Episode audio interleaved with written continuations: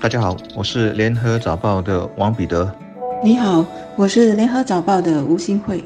总统选举前后大概两个星期的冲刺，一眨眼就过，过程没什么喧嚣激情，也没有谩骂、人身攻击等等，大体是一场君子之争，显示新加坡人的高效、务实、理性。当然，总统选举是三个个人之争。不是大小政党的总动员，所以也本该是这样。从结果来看，尚达曼得到七十点四八千选票。考虑到是三个人选，不是一对一，因此可以说是一场压倒性的胜利。新加坡人如果笼统分的话，啊，拥护体制和反体制的比例大致是六十五对三十五。嗯，尚达曼能去到七成，额外的五个百分点是所谓的中间选民或游离。选票给的原因，首先是对手实力或感召力上没办法给他太大的威胁；二来是大环境因素，市局太不稳定，麻烦很多。新加坡人应该是认为说，选一个他们相对熟悉的、信任的、能力已经被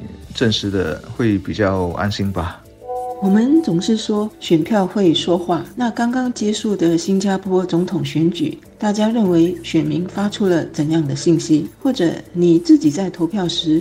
是要发出怎样的声音呢？在我看来，尚达曼以百分之七十点四的高票当选总统，可以对选民的决定做这样的解读：第一，新加坡人还是以国家稳定为重，目前的世界政治和经济环境都不是很好，那新加坡的国库，也就是我们的储备金，就更要守护好了。尚达曼过去在金融与财政方面的经验，以及他在国际享有的信任和尊敬地位。等等，担任总统会给新加坡的安全感、包容社会感以及国际地位加分。第二，参选人陈清亮在竞选后期打出反对党牌的这个策略，相信让不少中间选民反感，因为政府一直强调总统的职位和职能应该超越政党。的这个原则应该是获得大多数人认同的，所以陈清亮竞选时打出反对党牌呢，反而让中间选民舍弃了他。而黄国松在竞选九天期间，后面是越战越勇，很多人都觉得他后市看起跟尚达曼会是激烈竞争。这种观感呢，同样会给一些中间选民觉得要更加确保有安全感的尚达曼中选，所以都投给了他。台面上看比较有政党澳元的是陈清亮，但最终还是无法争取到足够的支持，这让我们得到一个启示：大多数新加坡人。不希望看到总统选举和大选被混淆在一起，也就是说，知道总统是国家元首，是要超越党派，要团结人民的，行使的也主要是监护权，而不应该是另一个行政权的角色。像陈清亮这样带着党派色彩和立场来参选，对政策指指点点，主张应该这样，或者说要推动这个，要改变那个，不知是明知故犯，还是真的搞不清楚。一个学者说。他是在选一个宪法里不存在的职位，真的是一针见血。我每次听他的访谈都感到不自在，心里也一直在给他扣分。我在想许多选民也是这么认为，而没有把票投给他吧。至于黄国松，他大概是两个多月前才开始走出来。表态要参选，然后去拿表格。但之前我估计，普通国人当中有八九成是不知道这一号人物的。他后来的表现算是不错，开始有点辨识度。甚至可说渐入佳境，但还是吃了黄国松是谁、对他不熟悉等等的亏。只能说出道太晚，时间不够，输了也是非战之罪吧。当然，投废票的人也是在发出一种信息。据我所知呢，一些不想支持有体制背景的尚达曼的选民，又不想支持另外两位参选人，就投了废票。这样的做法至少还是表现出他们是认真对待手上那张票的。不是随便投给一个人为反对而反对。现在总统选举结束了，大家会把眼光放在尚达曼和政府身上，尤其是尚达曼和政府之间怎么协作。大家对尚达曼的能力和智慧是不会怀疑的，他高票。当选也让他和新加坡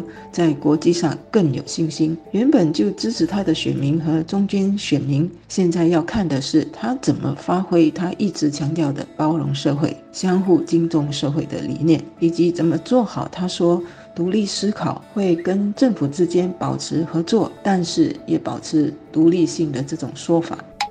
这次的选举。社交媒体，特别是短视频，可以说是主战场。这个现象在上次大选已经出现了，但这回更加明显。像吴振华，他最后没有获得参选资格，但之前的网络形象经营就让人留下深刻印象。有没有资格当总统，或者说该不该给他入场券，我就不评论了。但认为他绝对有当网红的潜能。黄国松的宣传表现也不错，七十多岁人了。也真不容易，但没办法，两个星期你能跑多少行程，接触多少人，握多少手，做多少的交谈呢？这种完全网络化的选战，好处之一是公平性，能争取多少眼球支持。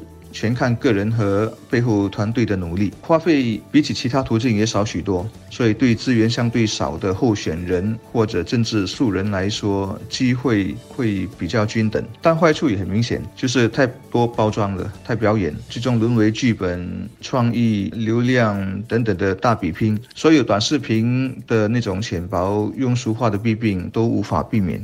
尚达曼在卸下政治职务参加总统选举之前呢，发表的最后一个公开讲话提到，新加坡不应该成为福利国家，但是可以成为福利社会。他的意思是在继续强调自力更生的同时，也要随着人口老龄化，让新加坡人为彼此负责，相互帮助，建立一个更活跃和更坚韧的社会。他也很重视包容社会和社会流动性，尤其是怎么让低收入的和弱势群体都有机会改变生活。他的夫人过去也积极参与扶持弱势群体的组织或者是工作。那相信新总统和夫人下来会有更大的推动力在做这方面的工作。尚达曼九月十四号就要宣誓就职，他的准备工作应该已经开始了。什么是福利社会？什么是相互敬重的社会？在国际上又怎么代表新加坡，为新加坡的安全稳定给力？这些都是他下来六年里要好好发挥和落实的。